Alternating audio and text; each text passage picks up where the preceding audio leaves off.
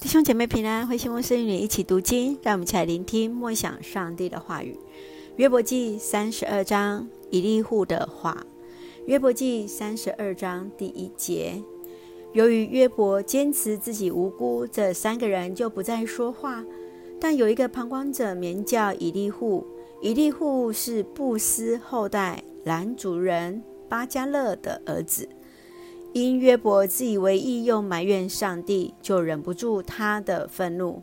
同时，他也向约伯的三个朋友发怒，认为他们既然不晓得怎样回答约伯，无意默认上帝无理。因为以利户年纪最轻，他等别人把话说完了，看见他们三人不能回答约伯，就生气了。于是以利户发言。我年纪最轻，而你们是长辈。原本我原不敢把想说的话说出来。我想，我应该让前辈说话，让年纪大的传授他们的智慧。其实，只有全能上帝的灵能将智慧赐给世人。年纪大不一定会增加人的智慧，岁数多的也不一定会使人明辨是非。因此，我请求你们听我说，让我把心里想说的话告诉你们。你们的谈论我都耐心倾听，等候你们搜寻明智的言辞。我留心听你们的话，我发现你们的失败。你们既没有人能驳倒约伯的话，你们怎能说自己已经找到了智慧呢？只有上帝能说服约伯，人不能。约伯是对你们发言，不是对我。然而，我永远不会像你们那样回答他。约伯啊，他们对你无话可说，他们不能给你什么答案。他们站在那里，再也没有可说的话。他们闭口不言。我该继续等候吗？不，我现在要答复你。我要把我的想法告诉你。我不能再等待。不能不把心里的话倾诉、倾吐出来。如果我不找机会发言，我就会像装满新酒的皮囊爆裂。我忍不住要说话，我必须开口回答。我不愿你们的辩论中偏袒谁，也不想讨好任何人。我不晓得怎样呃谄媚人。如果我那样做，造物主一定会立刻惩罚我。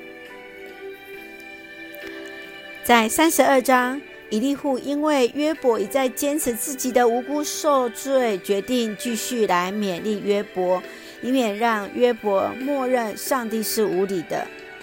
以利户虽然稚嫩年轻，因而不敢说出想说的话，然而他认为三个朋友虽然比他年长，却不见得比他有智慧。他要强调自己的公正，没有偏袒。我们一起看这段经文第八节，只有全能上帝的灵能将智慧赐给世人。以利户认为年岁也许可以锻炼人生命的智慧，可惜约伯三个朋友虽然年长，却不见得更有智慧。人的想法做法，只有上帝了解，只有上帝的智慧能够解决僵局。想想我们是否也曾经经历约伯受人冤枉呢？那我们的家人如果遇到相同的情况，你觉得呃你会怎么样去勉励他？是否会将他带到上帝的面前？接续在十八节说：“我不能再等待，不能不把心里的话倾吐出来。”以利户说：“我里面的灵纠正我，激励我，内心的激动跟圣灵的感动是不一样的。”唯有来自上帝所感动的话语，才能够造就人。约伯认为，呃，自己的受苦是无辜的；以利户认为约伯的受苦是因为犯罪。痛苦不是一种惩罚，而是一种的纠正，是使使人走在正确的道路。当一个陪伴者，我们要小心，不要随意为别人所受的苦来下评论。只有同理和鼓励，让他知道上帝能带来医治跟安慰。想想我们自己是不是能够勇敢而真诚地来对朋友说话，来做真实的陪伴呢？愿上帝来帮助我们，正如同在三十二节、三十二章的第八节对我们的提醒：只有全能上帝的灵能将智慧赐给众人。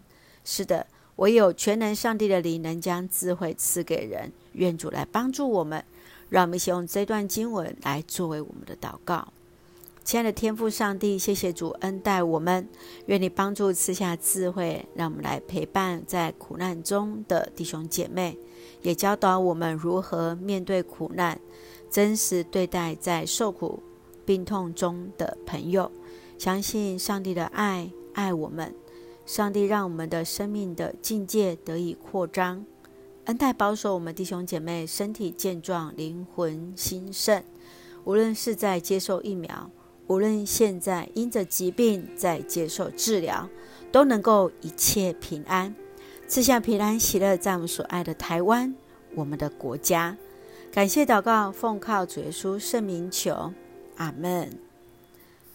亲爱的弟兄姐妹，愿上帝的平安与我们同在，赐下真实的智慧与安慰在我们的当中。愿主的平安与你同在，平安。